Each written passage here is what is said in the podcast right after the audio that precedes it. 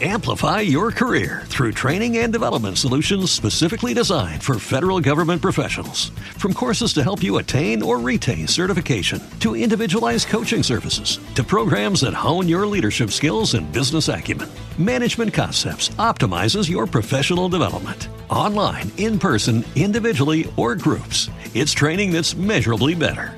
Learn more at managementconcepts.com. That's managementconcepts.com.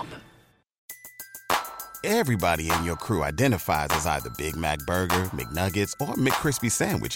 But you're the filet fish Sandwich all day. That crispy fish, that savory tartar sauce, that melty cheese, that pillowy bun. Yeah, you get it.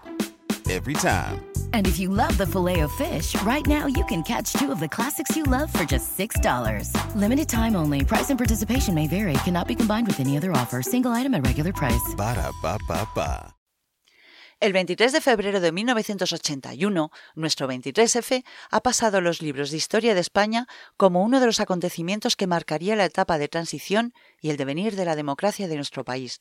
Lo que ocurrió esa noche en el Congreso de los Diputados mantuvo en vilo a toda la sociedad española, que recién salida de casi cuatro décadas de dictadura nos temíamos lo peor. Parece saberse mucho de casi todo lo que ocurrió durante el golpe, pero muy poco de lo acontecido antes, y en Reyes Malditos os lo vamos a revelar. La Chispa Blanca presenta Reyes Malditos.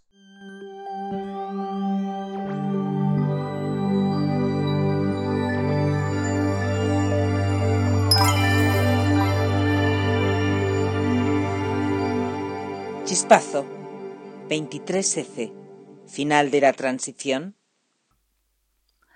Hola queridos oyentes y bienvenidos a este chispazo especial de Reyes Malditos dedicados al 23F. Hola Ángel, buenas tardes. Hola, buenos días, buenas tardes, buenas noches a todos y a todas. Bueno, hoy traemos un reto muy especial, un programa muy especial.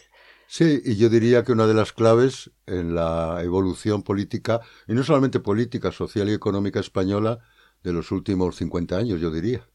Como saben nuestros oyentes, el 23F ha pasado a los libros de historia de España como uno de los acontecimientos que ha marcado la etapa de transición y el devenir de la democracia de nuestro país. Lo que ocurrió en el Congreso de los Diputados aquel día mantuvo en vilo a toda la sociedad española y también podemos decir quizás en un silencio un poquito acobardado, ¿verdad, Ángel?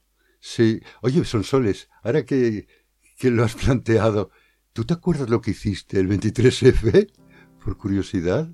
Hombre, yo me acuerdo como se acuerda todo el mundo. Yo lo tengo, fíjate, eh, recordar lo que hice ese día es como un episodio de esos de yo fui a la EGB o eh, un boomer detrás de otro boomer. Mira, eh, era a las seis y media de la tarde y yo estaba volviendo en autobús porque en aquella época terminábamos el colegio y llegábamos a casa casi a las siete de la tarde. Y entonces, verás, mi parada del autobús daba a la Dirección General de la Guardia Civil en el Paseo San Francisco de Sales. O sea, un punto caliente, caliente. Normalmente íbamos andando hasta casa, pero ese día mi madre vino corriendo y dijo al chofer del autobús que se fuera corriendo a llevar al resto de niñas que faltaban. Nosotros ten en cuenta que no nos habíamos enterado, eh, el conductor nos había enterado porque íbamos oyendo a la señorita Francis en Radio Intercontinental. Teníamos puesto en autobús siempre el consultorio de la señorita Francis. Si no, quizá lo hubiéramos oído, pero íbamos en el consultorio de la señorita Francis, así que no nos enteramos. Y nos fuimos corriendo a casa. en casa estaba todo muy raro porque, mira, me acuerdo que estaban mi madre, mi padre y varios vecinos escuchando la radio, intentando localizar emisoras que dieran eh, actualmente lo que estaba pasando versiones. Y fíjate, lo más boomer de todo fue que los vecinos eh, que teníamos en ese momento pues eran unos abogados laboralistas y estaban realmente preocupados porque tenían varios, varios clientes que eran sindicalistas. Así que ¿sabes lo que se dedicaron a hacer toda la tarde? ¿El qué? Pues se dedicaron a quemar los expedientes de esos, de esos clientes suyos. Sí, sí, sí. Yo me acuerdo que estaba dando clase en la universidad, como soy más viejo que tú, en vez de ir a la escuela, era yo quien impartía. En la universidad estaba explicando, no recuerdo qué, era de estructura económica para historiadores. Y de pronto entró el conserje. Eh, su profesor suspenda la clase, hay que desalojar la universidad. Está pasando esto en estos momentos.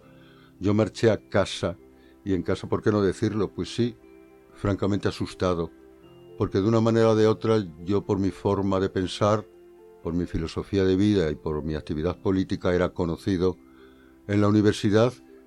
En aquel momento yo estaba casado con Bernadette, una ciudadana francesa, y lo que pensé es, Bernadette, si esto se pone mal, vamos todos corriendo, tú, los niños y yo, al consulado francés, porque la cosa pinta mal. No hay que olvidar el síndrome de la guerra civil, de una forma o de otra teníamos todos en la cabeza.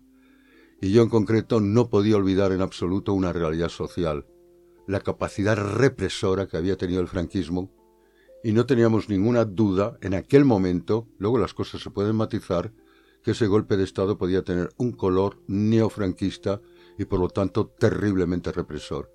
Era lógico que existiera temor, miedo, preocupación, es decir, diversos sentimientos de emoción, diversas particularidades emocionales en aquel momento. Claro, lo que le estaba pasando a, pues eso, a los abogados laboralistas y a tantas otras profesiones. Y tú has dicho una cosa que a mí me ha gustado porque es verdad. Ciertamente, qué poca gente salió a la calle en aquella noche para defender la Constitución. defender la Constitución y defender la democracia. Casi te emocionas cuando, cuando lo piensas. Y solamente recuerdo lo importante que fue la edición del país, que sí tomó riesgos. Viva la Constitución. La portada una, fue una, esa. una edición especial que salió a primeras horas de la madrugada. Sí, sí. Sin saber todavía el desenlace. Sin saber plenamente el desenlace. Bueno, sin saber el desenlace, pero probablemente ellos sí tenían una información privilegiada que mostraba pues el fracaso de la intentona de, de, las Cortes en concreto. No tanto el fracaso del golpe de Estado, sino en concreto la invasión de Tejero, como tú vas a contar o como vamos a contar ahora. Bueno, antes de entrar de lleno en el 23F, vamos a hablar de los principales hitos políticos que marcaron la historia política del país. Sí, a título recordatorio creo que es útil. Sí. Vamos a ver, en 1976 se produce la designación por el rey de Adolfo Suárez como presidente de gobierno. En 1977 se producen las primeras elecciones generales en las cuales sale UCD, el Partido Unión de Centro Democrático, que sale vencedora pero sin mayoría absoluta, aunque gobierna en solitario. UCD es un partido político de nueva creación que se nutre sobre todo de antiguos franquistas o clasificados más bien como aperturistas. En 1977... Perdón, eh, eh, también... Eh, ciertos miembros de lo que podríamos denominar la oposición conservadora medio tolerada al, al franquismo, claro. Sí, que no claro. eran, que ninguno estaban radicalizados, por como sí, se diría ahora. ¿no? Eso, eso fue UCD. En cuanto en 1977 se produce la legalización del Partido Comunista Español. Eh, y Ahí esa Semana Santa. Efectivamente. ¿Cómo y la recuerdo también? Y en 1978, pues bueno, eh, se elabora, se aprueba y se ratifica por la ciudadanía de eh, la Constitución española, que actualmente sigue vigente, y en la cual se establecía un, una división del Estado, una división territorial del Estado en autonomías, que eso causó bastante polémica. Sí, que de una forma o de otra es uno de los puntos a tener en cuenta para explicar determinados contenidos previos al 23F. De hecho, vamos a colocarnos exactamente en febrero de 1981 mes en el que se produce eh, la dimisión de Adolfo Suárez. Antes que nada, quiero poner aquí, eh, quiero leerte, por favor, Ángel, una frase. Bueno, no, no, os voy a leer todo el discurso de dimisión no. de Adolfo Suárez, pero sí esta frase que quiero que me analices un poco. Está haciendo alusión a cómo se siente él por tener que dimitir, que cuál es su, su responsabilidad en la dimisión, y llega a decir literalmente: mi desgaste personal ha permitido articular un sistema de libertades, un nuevo modelo de convivencia social y un nuevo modelo de Estado. Creo, por tanto, que ha merecido la pena. Pero como frecuentemente ocurre en la historia, la continuidad de una obra exige un cambio de personas y yo no quiero que el sistema democrático de convivencia sea, una vez más, un paréntesis en la historia de España. Esto dice Adolfo Suárez, un paréntesis en la historia de España. ¿A qué crees que se refería? Sí, sí, está muy claro un paréntesis. Bueno, en aquel momento Suárez, vamos a plantear que Suárez es un perfecto conocedor de todos los hilos conspirativos que se centran en contra de su persona y que tienen, como vamos a ver posteriormente, un largo recorrido. Existe un riesgo, aunque él sabe de sobra cuáles son las fundamentaciones del complot, si queremos, o de las conspiraciones, existe un riesgo. Y el riesgo es que la democracia pueda fenecer.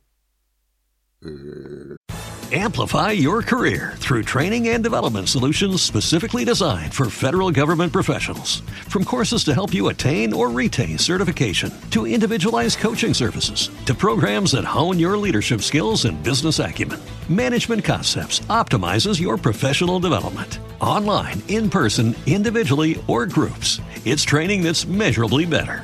Learn more at managementconcepts.com.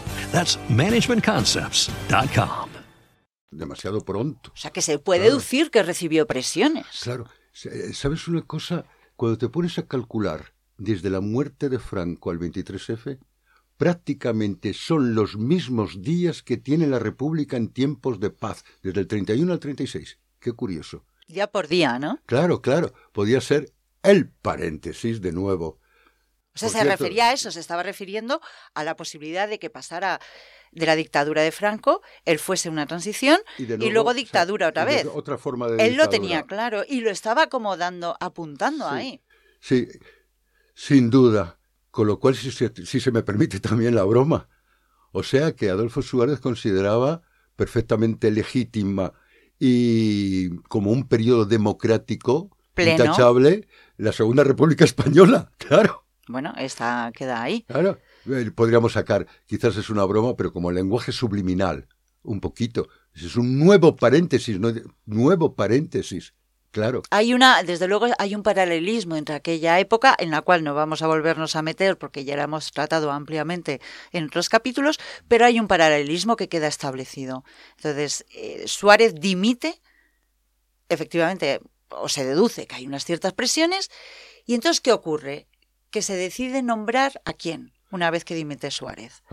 Hay, que... Bueno, en aquel momento cuando dimite Suárez, UCD está en un proceso de franca descomposición. Porque tengamos en cuenta que UCD es el último partido de notables de nuestra historia. No es lo que hoy entendemos por partido político, es decir, una estructura piramidal, con un líder en la cúspide, con unos cuerpos intermedios y con una base de militantes perfectamente establecida. No, en el fondo era un conjunto de varones. Mm, Suárez no dejaba de ser un primus inter pares, con lo cual UCD siempre estuvo sometida a una especie de tensión interna muy difícil de controlar.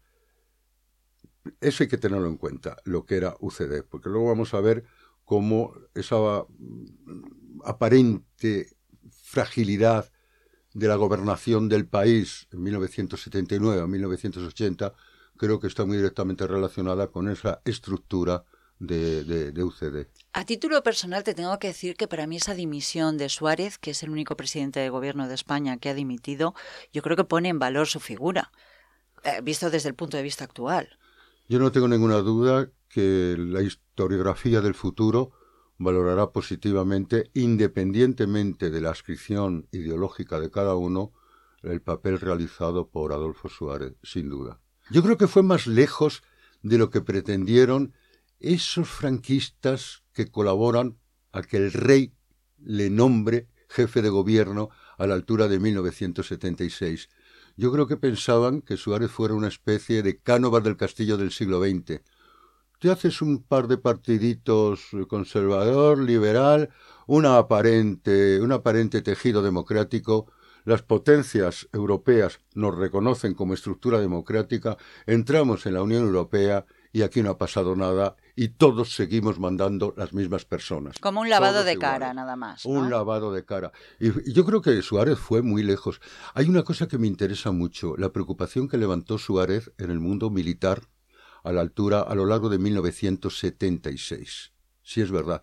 Hay una célebre reunión con los mandos militares donde estos imponen a Suárez unas limitaciones. Esas limitaciones van directamente relacionadas con el mantenimiento de la unidad de España y un largo etcétera. Pero sobre todo con una cuestión. No vas a legalizar a ningún partido revolucionario. Y como partido revolucionario entendemos al Partido Comunista de España. A los sindicatos dependientes del Partido Comunista de España, o más o menos relacionados con él, y toda esa gran cantidad de pequeños partidos de izquierda comunista que se alineaban a la izquierda del Partido Comunista. Y Suárez en Semana Santa, digamos que fue más lejos de lo que todo el mundo pretendía, porque la legalización del Partido Comunista yo creo que sí marca un antes y un después. Sí, es evidente lo que dices, que es así. Yo te quería preguntar, Ángel, que tú como historiador o el conjunto de historiadores, ¿cómo se interpreta el golpe de Estado del 23F? Bueno, vamos a entrar ya en un terreno, yo diría que movedizo y complicado. Seamos sinceros, existe una visión, o si queremos, una verdad que se pretende objetiva, de tipo oficial, que se deriva del propio sistema, en la cual nos plantea que el 23F fue un intento de golpe de Estado militar para acabar con la democracia en España y que Su Majestad el Rey, Juan Carlos I, salvó aquella noche la democracia española. Bueno, ese es el relato oficial, lo que acabas de decir. Ese es el relato oficial. Y ese es el relato que de una forma o de otra ha sido extendido al conjunto de la población y que probablemente el 90% de los españoles, si se les preguntara sobre el tema, responderían sobre estas coordenadas, con estos parámetros, sin ningún género de duda. Y a la televisión se encargó, además, de transmitir esta idea, esta visión, más que esta idea, esta visión. Pero la realidad es muy diferente. Claro, esa realidad que podemos medir con hechos contrastados permiten una matización muy profunda de esa visión tan simplista, tan...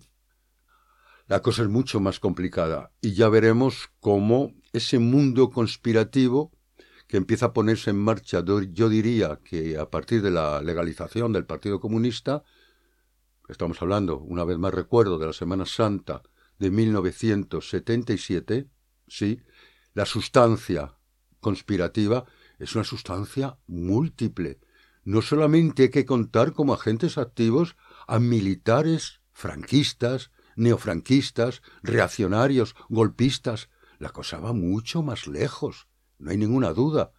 Diríamos que élites económicas de una importancia evidente, algunas de ellas sentadas y con cargos dirigentes en la recién creada COE, mm, autoridades o jerarquías de la Iglesia, el mundo político que está acompañando a la transición, intelectuales de la época, neofranquistas, la extrema derecha, todo esto. Es decir, hay muchas variantes, muchas vertientes, muchas aristas. Y muchos intereses ahí metidos. Y muchos intereses de todo tipo.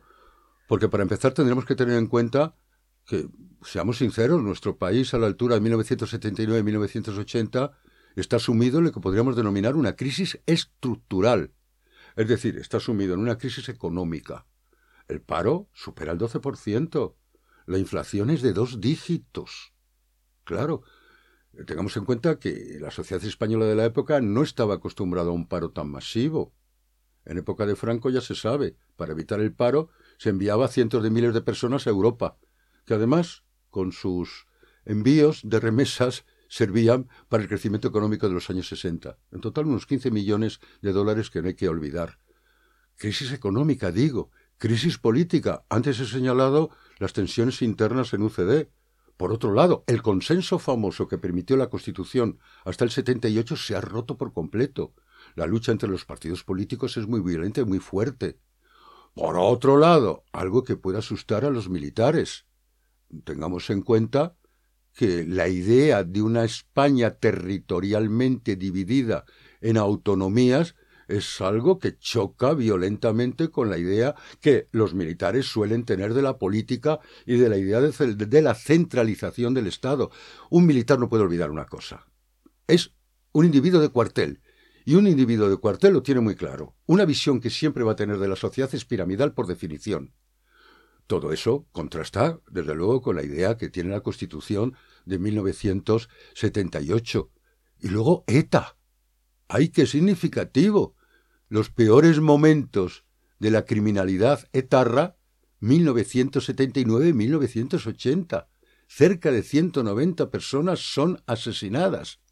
Parece que hay una mano invisible que las guía, que guía a los etarras hacia el asesinato más cruel. Porque todo se ha dicho de paso. Luego en 1981 la cosa se desploma y en 1975 solamente había un muerto por, por violencia etarra. Pero en 1979-1980 es tremendo lo que sucede. Claro, es fácil, desde luego, desde diversos puntos de vista. Vamos a ver, el militar franquista. El país está en plena descomposición.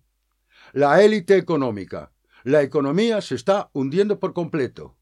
Claro, tengamos en cuenta todo eso. Incluso desde sectores de la Iglesia.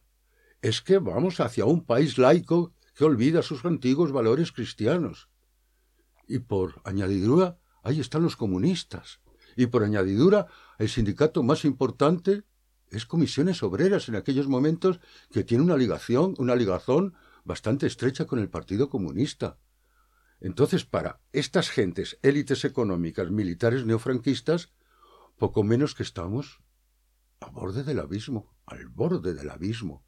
Y debajo del abismo hay un infierno, repleto de tarras, repleto de separatistas, repleto de comunistas, repleto de antiespañoles, con el mismo lenguaje de antes. Qué difícil lo tenía Suárez en aquel momento. Y UCD descomponiéndose. Madre mía. Y el rey. Ah, llegamos a su majestad el rey. Claro. Y el rey. Que es lógico, por otro lado, que pudiera haber en peligro la corona. Quizás un golpe militar plantee lo acaba de haber en, en Turquía. Un golpe militar plantee una situación autoritaria pero presidencialista. Uy, uy, uy, uy, uy. Suárez es un peligro. La ruptura entre Suárez y el rey, que la sinergia había sido muy clara desde 1976-1977 hasta 1978. Esa, esa ruptura es evidente. Hay que decirlo de una forma clara. El rey desea una alternativa para el señor Suárez. Desea otra solución política.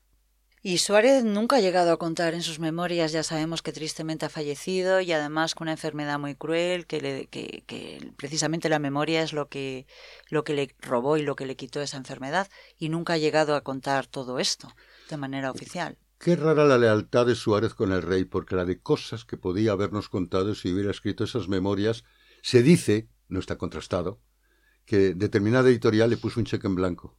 Ponga usted la cantidad que quiera y escríbanos todo lo que usted sabía de los múltiples vectores conspirativos que de pronto dieron como resultante el 23F.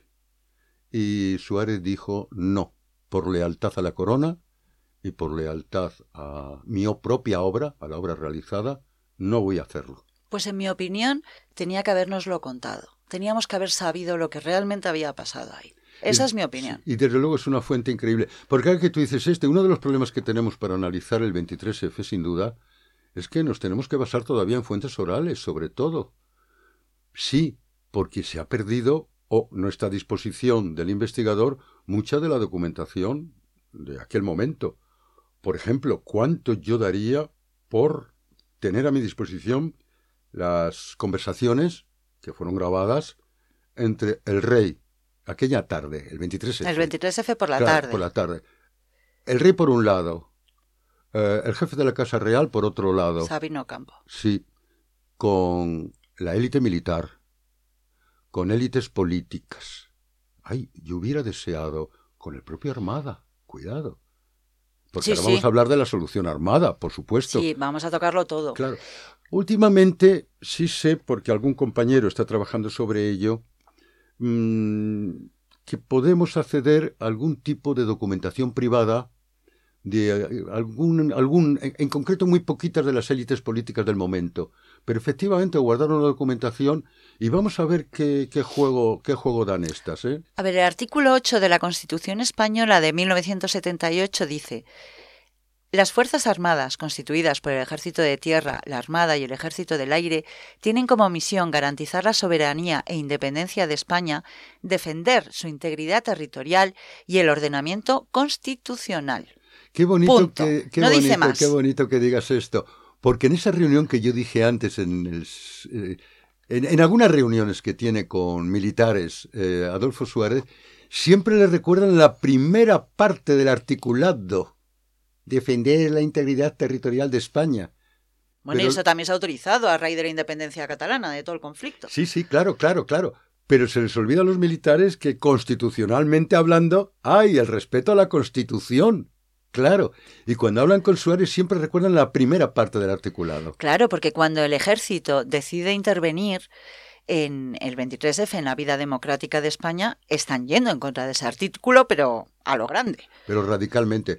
Bueno, pero de todas formas yo antes he dicho una cosa y quiero seguir insistiendo. Borren ustedes de su cabeza que el 23F es solamente, y recalco y lo digo con más, con más emoción, solamente un intento de golpe de Estado militar. Seguimos insistiendo que es mucho más que ello por todo lo que hemos hablado hasta ahora y creo que hemos dado ya alguna pista considerable. Al respecto. Políticamente, ¿cuántas vías había para cambiar eh, eh, el sistema político español? No el sistema político, sino los gobernantes. ¿Cuántas vías había autorizadas y constitucionales? ¿Qué Constitu- vías más había? Constitucionalmente solamente hay una vía, la dimisión. Hombre, puede ser por la, la desaparición física, claro, no, no. Eh, hablamos suponiendo que el jefe del gobierno sigue vivo. Bueno, pues entonces es la dimisión, Que es lo que se había ante producido las ya. Cortes, o dos, una moción de censura. Vamos a ver, esas élites políticas. La moción de censura, perdón, consiste en que los grupos parlamentarios firman una moción, la presentan, se vota y se elige a un nuevo presidente. Y, Y- hay un cambio de poder constitucional. Sí, dejan en minoría al jefe del gobierno, por lo tanto, constitucionalmente se ve obligado a dimitir y las- una- el, el paso siguiente es la investidura, votada en Cortes, de un nuevo presidente de gobierno. Claro está. Mm, Vamos a ver, es que, es que esto es lo interesante. Hay como varios vectores que están diferenciados antes del 23F. Empecemos por lo militar, pero no carguemos la tinta únicamente en lo militar y perdón mi insistencia. Vamos por lo militar. Amplify your career through training and development solutions specifically designed for federal government professionals. From courses to help you attain or retain certification, to individualized coaching services, to programs that hone your leadership skills and business acumen, Management Concepts optimizes your professional development. Online, in person, individually, or groups, it's training that's measurably better. Learn more at managementconcepts.com. That's managementconcepts.com.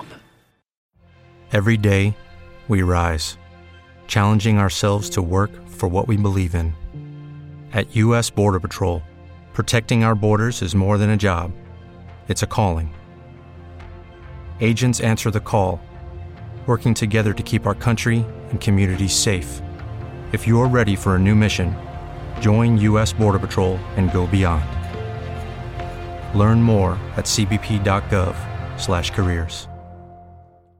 Muchos militares, acostumbrados a ese juramento de fidelidad a la persona del general Franco, consideraban emocionalmente, quizás más que intelectualmente, que se estaba cometiendo una traición abandonando el edificio político del franquismo.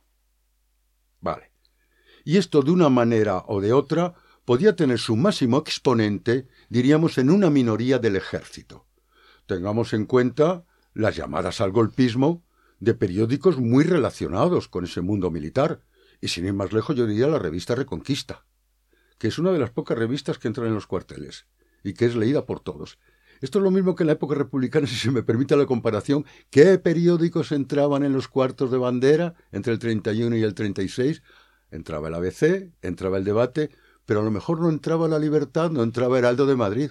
No diríamos el socialista o cuando llega el momento mundo obrero. Evidentemente que no. Pues ahora está sucediendo más o menos lo mismo. Es decir, hay un caldo de cultivo que se retroalimenta, que yo creo que afecta al conjunto de los militares, pero sobre todo a aquellos militares, diríamos, más radicales en su consentimiento al mantenimiento del Estado franquista y del franquismo como conjunto de valores políticos, conjunto de valores morales, éticos, como filosofía de vida, en suma. Lo que estás diciendo entonces es que no todo el ejército estaba a favor de un golpe de Estado, sino una cierta minoría. Una cierta minoría del ejército. Y además no cualquier ejército, porque tanto Armada como, como Milán del Bosch eran nobles y ricos por, por, por definición de producto, de No, linaje. sí, no todos los generales, pero efectivamente. A ver, la suegra de, de, De Milán. de Milán del Sí. Bosch era dueña de la moraleja. Sí, sí, y la moraleja, fíjense ustedes, el, el- ¿De qué estamos eh, hablando? me- menudo pelotazo urbanístico, de, de la nada a todo. Esto es multimillones en funcionamiento, ni más ni menos. Claro, claro, hay que tener... Bueno, no digamos, claro, otros, otra, otra gente que... El caso de muchos miembros de la ultraderecha. ¿Por qué no citar a Girón de Velasco? Pues sí, cito nombres y apellido, Girón de Velasco.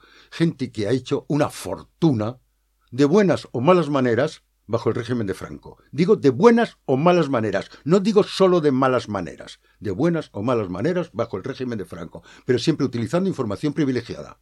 Eso tiene que quedar muy claro. Bueno, pues sí, la conjunción, y aquí se produce una conjunción entre militares radicales, que los podremos, por lo tanto, mm, denominar neofranquistas o de extrema derecha, y sectores de la extrema derecha política, que en aquellos momentos se denominaba el búnker. Eso por un lado está. Vale.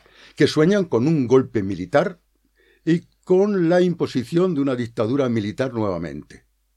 Pero luego están los otros, que forman parte o que acabarán formando parte también del caldo de cultivo que nos lleva el 23F, que si las élites económicas, que si otro tipo de élites, claro, de- descontentas, como hemos señalado antes, de la situación económica o de la situación social del país, que por el momento es una vía independiente. y no se te olvide ahí citar, dentro de lo que estás citando, a la gran figura que también está reconocida por la Constitución española, que es el rey, la Sí. monarquía. Y hemos dicho la monarquía, y la monarquía, lo hemos señalado antes y no quiero insistir, que está de- descontenta, muy descontenta con la gestión de, del señor Suárez. Y que por otro lado, de una manera o de otra, tiene lazos también emocionales, yo, diríamos, yo diría incluso que vínculos personales, muchas veces, con el conjunto del ejército. La vinculación Juan Carlos I, ejército, también es evidente. Hemos dicho que no todo el ejército es golpista, aunque emocionalmente la tendencia franquista es mayoritaria. Vale, dejémoslo ahí. Pero luego tengamos en cuenta personajes como Anson, tengamos eh, eh, Luis María Anson, tengamos en cuenta personajes como López Rodó, y tengamos en cuenta entonces los que sueñan otra cosa, no con un golpe de Estado militar, sino con un cambio de rumbo. Un cambio de rumbo. En este sentido, quiero profundizarte. Siempre he sabido que en este gol- siempre se ha dicho que en este golpe de Estado eran tres golpes de Estado en uno. Sí, se dice que una sería la vía Tejero Milán del Bosch, mm, otra sería la vía Cortina y el CESID. El CESID, como saben ustedes, se acaba de, de conformar y son los servicios secretos. Vale. Y la otra sería la de las élites, es decir, mm, la operación de Gol. Porque Sí. incluso se denominó así en algunos momentos la operación de Gol. Ahí meto a Anson y ahí meto a López Rodó y ahí meto a determinados personajes de la élite económica española del momento. Sí que se podrían, los tres golpes serían el de Tejero propiamente, que es un golpe franquista, con Milán del Bosch como presidente y aquí todos firmes. Luego estaba el de el golpe de Milán del Bosch, que era un militar monárquica y sería un golpe que se puede decir primo riverista, con una junta de jefes del Estado Mayor, armada al lado del rey y algún civil. Y luego, por supuesto, el golpe, el golpe de Armada, que quería un golpe blando, o sea, con un gobierno de concentración nacional, que fue el que no aceptó Tejero, claro. Sí, por eso le digo, y lo importante es cómo esas tres vías, esos tres vectores, bueno, pues sí, en la resultante, en la resultante del 23F acaban confluyendo. Recuerden ustedes, efectivamente, que a la altura, si mal no recuerdo, de 1979 es el golpe de Estado en Turquía. Y no olviden la forma en que el general de Gaulle sube al poder en 1958. A la hora de la verdad, de Gaulle sube al poder a partir de un golpe de Estado blando. Esta denominación también es de época. Golpe de Estado blanco. Golpe de Estado duro sería el, los sueños, la ensoñación de los militares neofranquistas. Golpe de Estado blando es utilizar el Parlamento, utilizar a la persona del rey con una alternativa a Suárez que reformara la Constitución, sobre todo en cuestiones de autonomía y cosas de estas, y que planteara una cierta línea dura con respecto a la cuestión social y con respecto a la cuestión económica, que es las élites económicas, determinadas élites políticas, insisto, y algún obispo que otro. Insisto en esto. Bien, claro, recuerden, guerra de Argelia, fracaso de la Cuarta República, inestabilidad política, y de pronto está muy claro, o yo o el diluvio. Es lo que decía de Gaulle. Y la Asamblea Nacional Francesa, bajo presión, acaba nombrando al general de Gaulle, lo cual significa el final de la Cuarta República y un cambio de sistema político, de un sistema estricta, radicalmente parlamentario, como fue la Cuarta República, a un sistema, diríamos, que mezcla el parlamentarismo y el autoritarismo, como es la Quinta República Francesa. Este era el ideal, el ideal de esa élite política, que es distinto que esos militarotes franquistas que pretenden un golpe militar. Es distinto. Bueno, pero es que no estaban de acuerdo, porque por un lado estaba Armada, que quería esto. No, no, es que la vía armada entra. En, eh, entra. La vía armada puede valer para unos y para otros. Pero es que el que articula todo esto y el que da la cara es el señor Tejero que no comulgaba con ninguna de esas ideas. No, Tenía su propia idea. No, no, Tejero es un militar, es un militar eh, neofranquista y no hay más tutía. Y la solución armada, claro, eh, está bien vista por el rey. No está mal vista por el rey, en absoluto. El rey lo que no quiere es comprometerse. El rey lo que quiere es salvar la corona como sea. Y el rey sí tiene la noción de que está en peligro la corona, es que eso es fundamental. Y, se agarra la catástrofe, la situación catastrófica del año 80, ahí está en peligro la corona. Eh, una dictadura militar mm, puede estar en peligro la corona. Ve fantasmas por todas partes. Sabino, su consejero, también Secretario ve fantasmas. general de la Casa del Rey. Y digamos su consejero, pues es un hombre próximo. Ve fantasmas por todas partes. A veces fantasmas desfigurados y fantasmas que no corresponden a la realidad. Pero las percepciones son las percepciones y ahí es muy difícil entrar. Y esa es la percepción que se tiene en Palacio Real. Esa es la cuestión. Y efectivamente, el golpe blando sería obligar al señor Suárez a dimitir y colocar a Armada, que a su vez configuraría un gobierno de concentración nacional. Siempre bajo la Constitución. Mm, bueno, su mm. misión sería reformar la Constitución, cuidado. Mm. Luego diríamos que es un golpe pseudo constitucional o paraconstitucional, pero no anticonstitucional plenamente. con una constitución al frente. Exactamente, con la constitución reformada, con el tema de autonomías y, como digo, con, otras, con algunas otras cuestiones. Y efectivamente, en suma, un poder fuerte, un poder fuerte. Es decir, la idea de esas élites, insisto, es el país va a la deriva y solamente un poder fuerte puede significar un cambio de rumbo. Ya está. Lo que pasa es que acaba fallando la cosa, y acaba fallando la cosa cuando el señor Suárez, pues más o menos recomienda como continuador de su labor al señor Calvo Sotelo. Claro. Con lo cual la solución armada, pero cuidado con armada. Ese año 80 dando vueltas por toda España y, por qué no decirlo, entrevistándose con gente de todos los partidos políticos desde UCD al PC, desde el PSOE a AP. Todo el año antes, todo eso ocurrió el año antes, o sea, en 1980. Armada ya lo está poniendo en marcha. Hombre, la, la, reunión de Lérida, eh, patrocinada o protegida, o como quieren ustedes denominarlo, por el alcalde de Lérida, que es alcalde del PSOE, yo no estoy diciendo que todo el PSOE, que toda AP, que toda UCD y, que todo el PC, no, no, no, yo no estoy diciendo, estoy diciendo élites políticas de esos partidos. Por ejemplo, el señor Mújica con respecto al PSOE, sin ir más lejos. Sí, pueden estar de acuerdo en la solución armada. Tengamos en cuenta también en aquel momento el choque tan violento que existe entre el PSOE y UCD. No hay que olvidarlo. Y en el fondo, el desplazamiento de UCD de la gobernación del Estado quizás no fuera mal visto por sectores del PSOE. Yo no sé hasta qué punto, porque se ha discutido, responde a la realidad ese momento que ahora nos vas a contar tú, cuando llega Armada a las Cortes. Espera que estoy consultando mis datos y entra exactamente a las 23.50 entra Armada en el Congreso de los Diputados. ¿En las 23.50? ¿Tan sí, tarde? Llegó tan tarde. En 23.50. Tendría cosas más importantes que hacer. Lo, realmente magnífico, que yo creo que marca un antes y un después en aquella noche, es cuando Armada le pide permiso a Tejero, le pide permiso, Tejero es un teniente coronel nada más, Armada es general. Bueno, bueno, voy a hablar al Parlamento y le voy a proponer una solución a esta encrucijada a la que hemos llegado, que parece que no tiene solución, y hay que salvar la democracia. Sí, mi general, ¿y qué les va a proponer usted? Un gobierno de concentración nacional presidido por mí, dice Armada. ¿Y cuáles son los integrantes de ese gobierno de concentración nacional?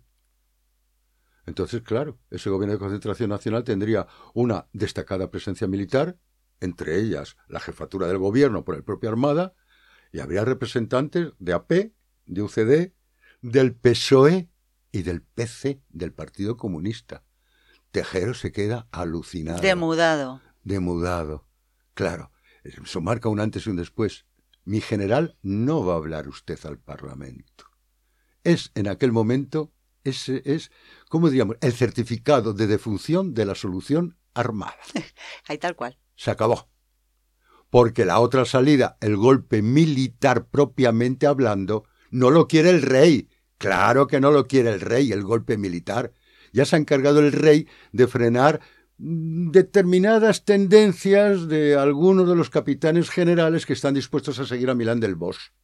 Pero ya se ha encargado el rey de frenar. Es decir, esa salvación pretendida de la democracia es que el rey siempre ha apostado por la solución armada, el gobierno fuerte de concentración nacional. Nunca ha apostado, como es muy lógico porque le puede costar la corona, una rebelión militar que antes o después tendría caducidad en nuestro país, porque en la Europa de aquel momento no es posible. Pero es que no eligen bien, en mi opinión, la, la, opción armada, que era la más viable o la más plausible, se equivocan cuando eligen al teniente coronel Tejero para plantarse en el Congreso de los Diputados.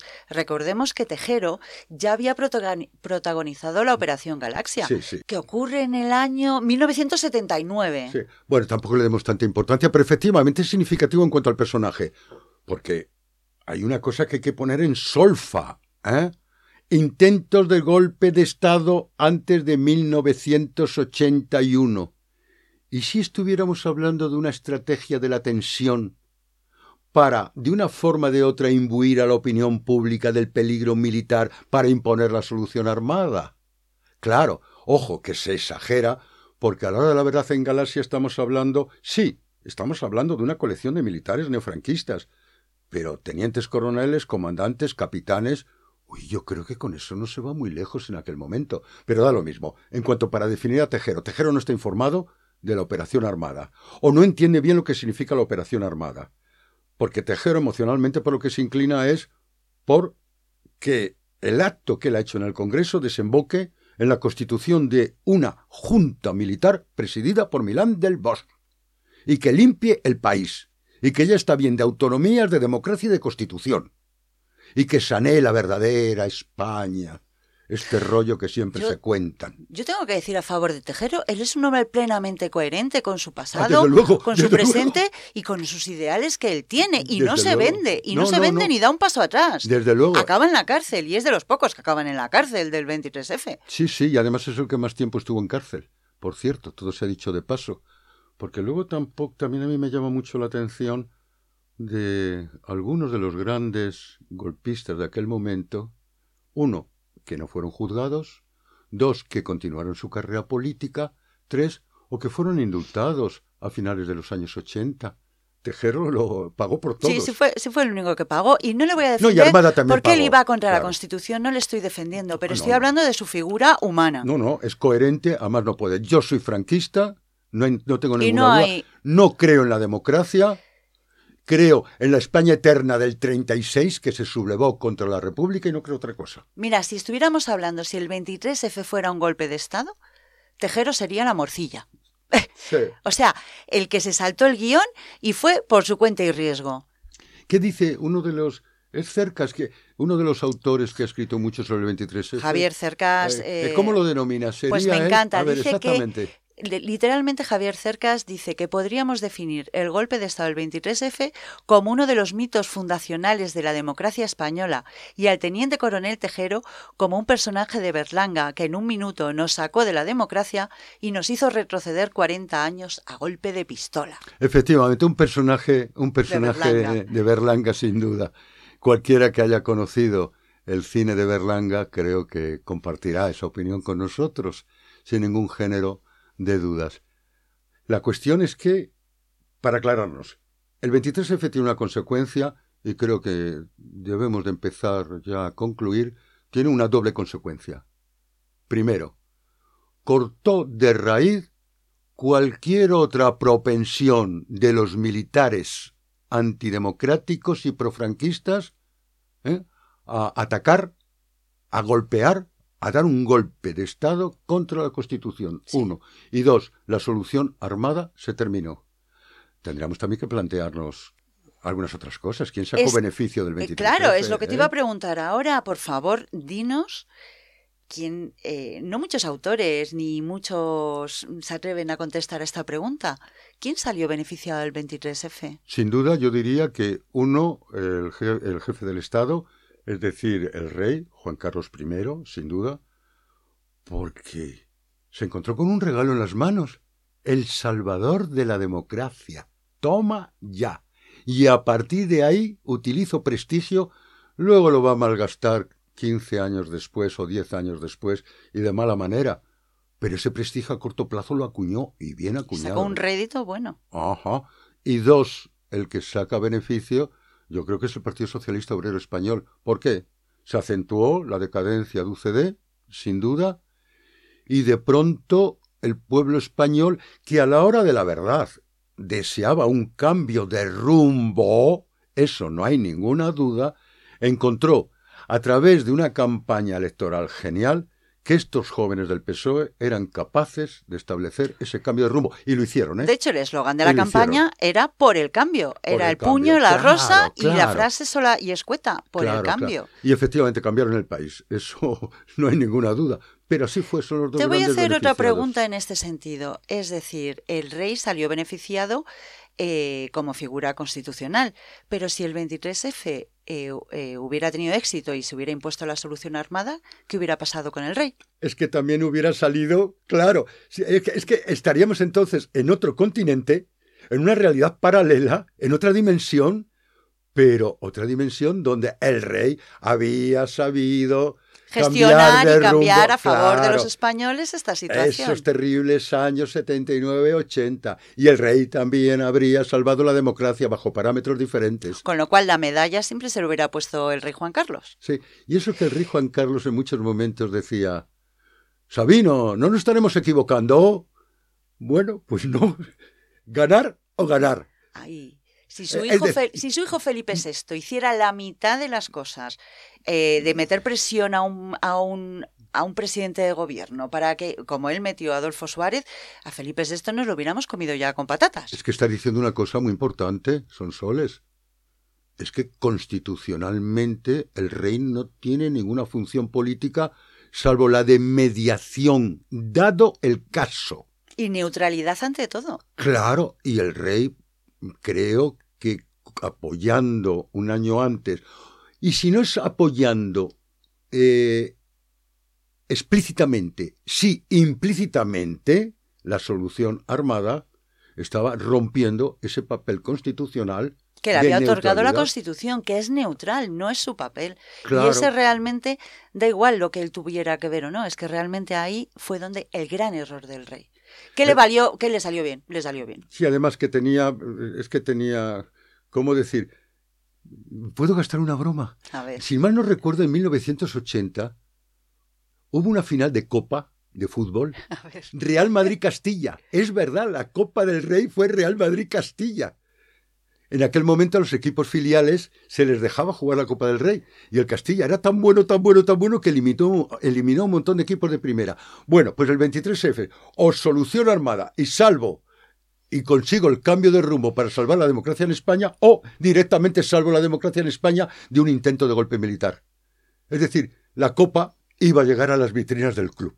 Ganar el Castilla o ganar. Finalmente ganó el Real Madrid por goleada. Pero daba lo mismo. La Copa hubiera llegado a las vitrinas del Y club. eso fue pues lo esto que me pasó. vale, me vale para este momento. Es una broma, ya lo sé, pero es para dar. Oye, Sansones, de todas maneras. ¿Y por qué no nos cuentas Vamos a la contar cronología? cronológicamente. Venga, vamos a venga, ello. venga, venga.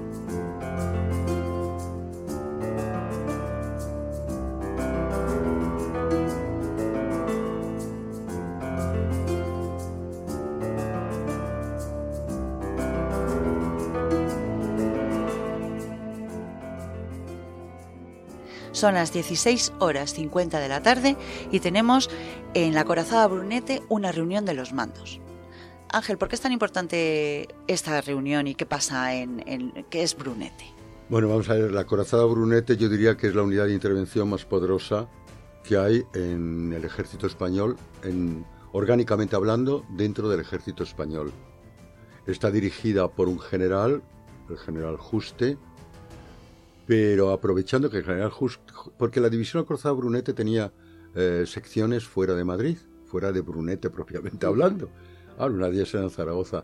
Y el general jefe, el general Juste, en aquel momento estaba visitando, o iba camino a visitar, para visitar la, la sección que estaba en Zaragoza. Bueno, hay una especie de golpe interno en la, en la Brunete. El general Torres Roja, que forma parte de- del mundo conspirativo, Sí, sí, eh, él sí. propiamente hablando militar. Él es el que se levanta.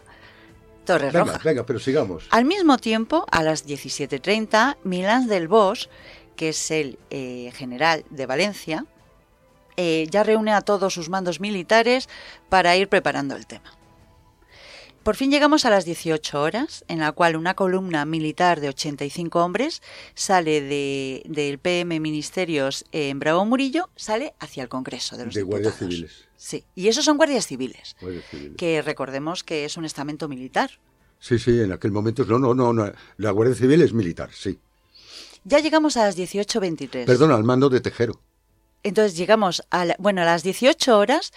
Eh, se estaba abriendo la segunda votación nominal para la investidura de Leopoldo Calvo Sotelo, que era eh, que estaba postulado como el principal candidato para ocupar el presidente del presidente de gobierno, el puesto de presidente de gobierno.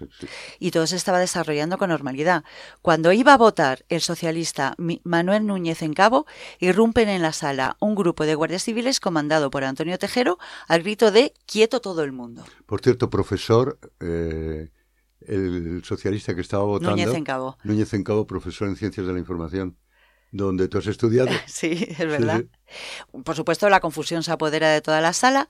Algunos diputados se tiran al suelo, otros se preguntan, otros no. Eh, Gutiérrez Mellado, vicepresidente del Gobierno y teniente general del Ejército de Tierra, con lo cual jefe supremo de Tejero y de todos los demás, se levanta y se dirige hacia Tejero, ordenándole que se pusiera firme ante él. Esto nos conmovió a todos los españoles, porque en ese momento pues le vapulearon y le intentaron obligar a sentarse delante de las cámaras. Y el señor Gutiérrez Mellado, que cuántos años tendría a la sazón, seten- en torno a la setentena. no se Pero- negó, pero- pero aguantó vigor, ¿eh? firme, aguantó Mm. firme, le intentaron hacer sentarse y aguantó firme. Lo aguantó firme. Tampoco se tiraron al suelo ni Adolfo Suárez ni Carrillo. Ahí puedo decir algo. Hmm. Después Carrillo dijo lo siguiente. ¿Para qué tirarme al suelo? Si esto triunfaba me iban a fusilar tanto. Tirarme al suelo no. Siendo el líder comunista no tenía futuro. ¿Para qué? Encendió el cigarrillo, como sabemos que Sí, era es un verdad, fumador. es verdad. Encendió el cigarrillo. A mí estos tíos no me obligan a hacer el ridículo tendiéndome en el suelo. Fueron unas, unas eh, lo visionas y es bastante emotivo el tema.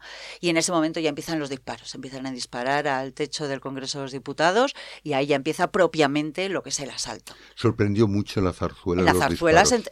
pero si el rey estaba vestido de, de, de chándal blanco, que se iba a jugar al squash. pero sobre todo este acto de violencia, porque todo estaba pensado para que fuera de forma distinta. Milán había asegurado a Tejero, ni un solo herido, ¿eh? Ni un solo herido. Y de pronto la sorpresa, disparos de metralleta. uf. Claro. O su y fusil entonces, ametrallador para ser Tejero.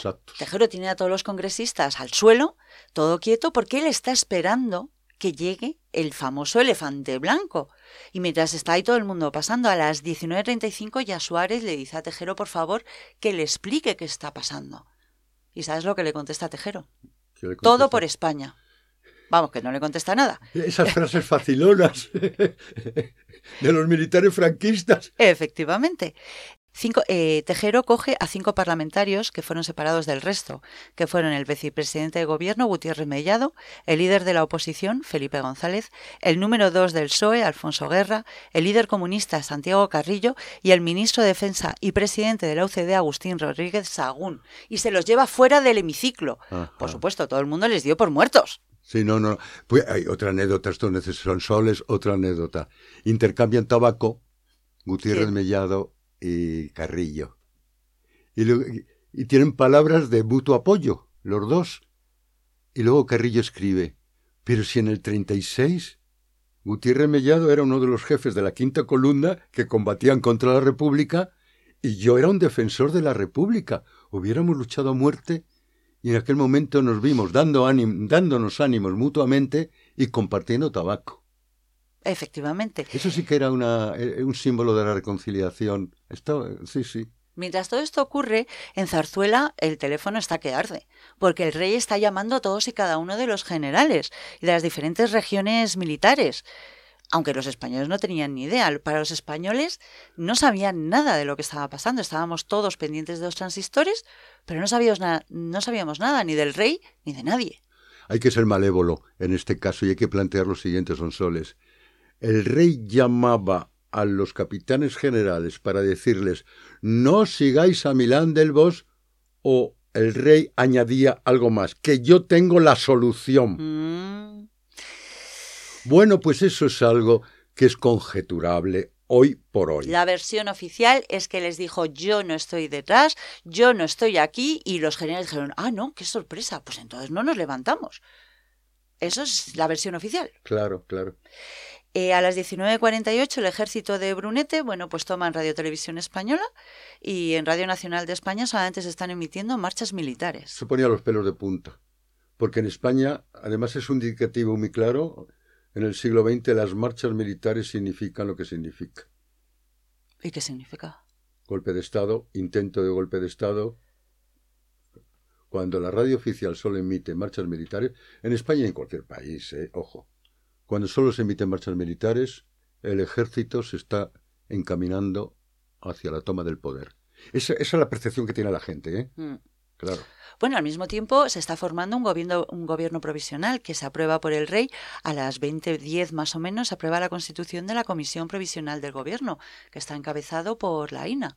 Director de seguridad, sí. Que era efectivamente el director de seguridad y el resto eran los subsecretarios y secretarios de Estado Sí. que estuvieran disponibles. Porque fue muy importante para evitar el vacío de poder. Porque, ojo, conviene no olvidar a pesar de todo algo. Como la cosa se empieza a complicar aquella tarde, que Gabeiras, el general jefe del Estado Mayor del Ejército de Tierra, O sea, que era el que más mandaba. eh, manda, diríamos, el jefe conjunto de todos los estados mayores. Pero en cuanto al ejército de tierra, que es el realmente actuante, que es el más eh, importante de todos, Gaveiras preten- pretendía formar él una junta de gobierno provisional. Y eso sí que se frena. ¿Y de qué manera? No, no. El poder es civil y sigue siendo, tiene que seguir siendo civil. ¿Cómo que un poder militar? ¿Qué lío es este? Sí. Ah, entonces- Provisional. No, no, al servicio del rey, al servicio de la democracia, al servicio de la Constitución. Pero poder militar. Entonces tenemos al gobierno, al, al- ahora mismo tenemos al hemiciclo, al, al- gobierno. al gobierno secuestrado. secuestrado. Tenemos a los tanques en Madrid, Pero bueno, no, los tanques no, Televisión Española. sí, sí. Los tanques ya han salido también y se ha dictado, y se ha ¿En eh, dictado el estado de excepción en Valencia. Y entonces de repente tenemos a las 23.50 que el militar Alfonso Armada se presenta en el Congreso para proponer su candidatura a presidente de Lo- gobierno. Lo que hemos contado antes y no hay que insistir. el claro. famoso elefante blanco. El famoso elefante blanco. Pero él era el elefante blanco, no se sabe. No, sí, porque no había otra solución armada. No, para Tejero no, sin duda. En la mente de Tejero el, el elefante blanco era Milán del Bosch o alguien próximo a Milán del Bosch. Claro. Total, que nada, Tejero, Armada, eh, Armada no logra convencer a Tejero. Milán del Bosch llamó a Tejero por teléfono, que tampoco le convence. Y aquí ya es cuando acaba ya todo. Esto se acaba todo. Es decir, Y aquí vamos en una todo. cronología muy Y importante. desde luego se acaba la solución armada, ¿eh? Eso a está ver, claro. como sabéis todos, el, el mensaje del rey se emite a la 1 y 13. Sí. Armada abandona el Congreso a la 1 y 10. Y el mensaje del rey se emite a la 1 y 13. Es decir, una vez que ya Armada se ha ido del Congreso con un no rotundo de Tejero. Aunque, aunque había sido grabado antes, ¿eh?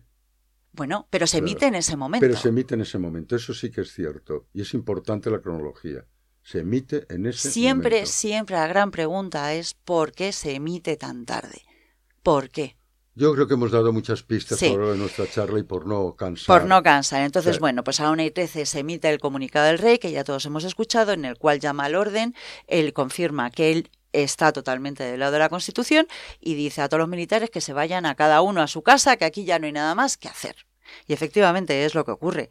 Eh, se, eh, a las 5.45, las 5 de la mañana, se, se anula el estado de excepción en Valencia. A las 10 de la mañana ya salen los diputados, dejan salir los diputados del Congreso y Tejero negocia el famoso Pacto del Capó. Pacto de capo. Por el cual se, se llama Pacto del Capó porque se firma en el capó de un coche, por el cual eh, todos los eh, guardias civiles que han participado en el golpe de Estado, pues prácticamente salen De teniente para abajo. de teniente para abajo, salen sin ninguna, salen libres. Sin responsabilidad. Bueno, de hecho, las imágenes que salen por las ventanas del Congreso de los Diputados y se van a varios vamos, a su casa. El director general de la Guardia Civil tuvo una frase, dicen en aquel momento, claro, de pura humillación, porque el acto es humillante ver a los guardias civiles descolgándose. Yo los hubiera metido dentro de nuevo. No pude evitar decirlo. Que el director general de la Guardia Civil estaba a favor del orden constituido y todo eso, pero no pudo evitarlo, porque la imagen era vergonzosa. Claro, es que luego esos guardias civiles, ¿dónde acaban? Porque, eh, bueno, en Collado Villalba, que siempre se ha dicho que hay varios guardias civiles que acabaron de la, de la, que salieron de ahí y les han destinado y están destinados en, en varias poblaciones. Estaban Sí, destinados. sí. eh, es que esto, por todo lo que hemos comentado, si los Está oyentes entienden que necesariamente tenía que acabar con un pacto y que solamente iban a caer muy pocas, muy pocos chivos expiatorios, es que no podía ser de otra manera. Es que además recordemos a los oyentes que esto está todo bajo secreto de sumario. No se puede conocer el estado de la, el- los juicios, ¿no? Sí, pero Muñoz Bolaños, uno de los autores, eh, consiguió, consiguió el sumario y desarrolló su libro en gran medida a base del sumario. Sí, sí. Porque para los autores, para los oyentes que nos escuchan, recomendaríamos autores de ideología distinta y de interpretación diferente, como puede ser Bolaños, o como puede ser Cercas, o como puede ser mi querido colega, que seguramente te ha dado clase de historia en algún momento, eh, Fuentes Aragonés, Juan Francisco Fuentes Aragonés. que yo era del turno de tarde. Mm, Ahí no estaban los mejores. No, estábamos por la mañana, porque me considero entre los mejores. Por es eso. broma. Y bueno, yo daba clase a las 8 de la mañana, si me lo recuerdo. Que tampoco es hora de catedrático que se diga, pero bueno, vale. Pero la hora de catedrático, como se sabe, es las 11 o las 12 de la mañana. No madruguéis. Claro, faltaría más. las 8 Oye, que nos mañana. estamos desviando. Bueno, a lo que íbamos, pero alguna, alguna broma sí vale.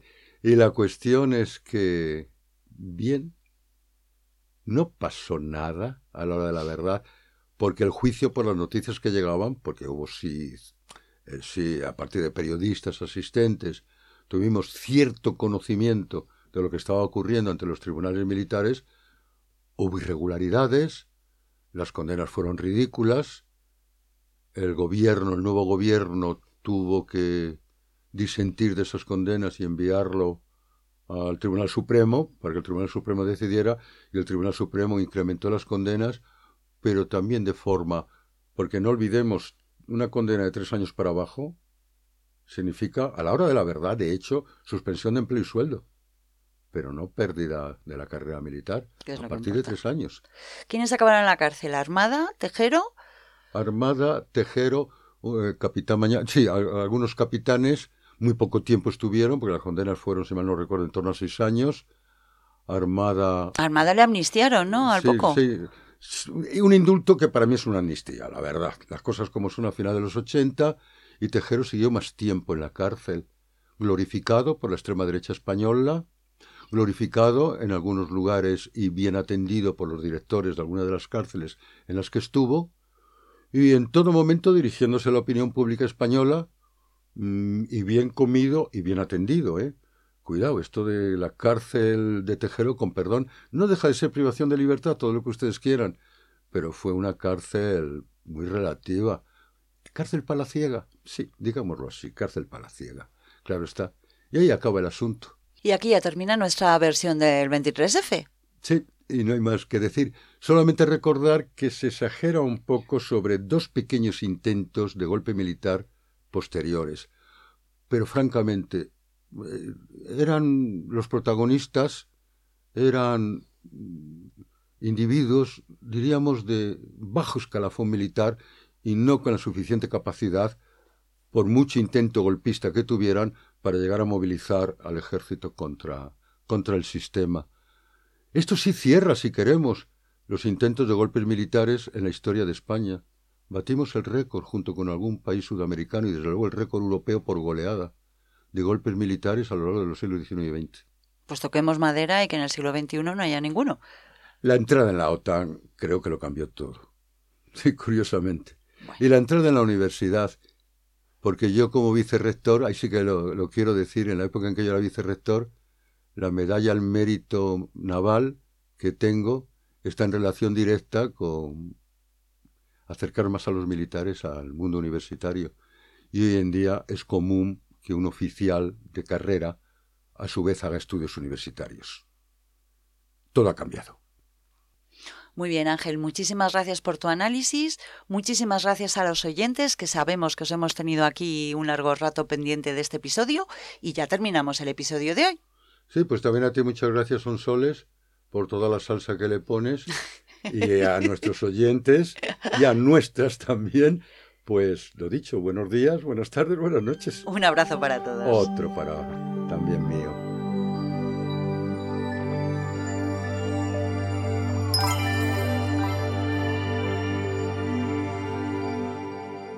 Una producción de La Chispa Blanca. Every day, we rise, challenging ourselves to work for what we believe in. At U.S. Border Patrol, protecting our borders is more than a job, it's a calling.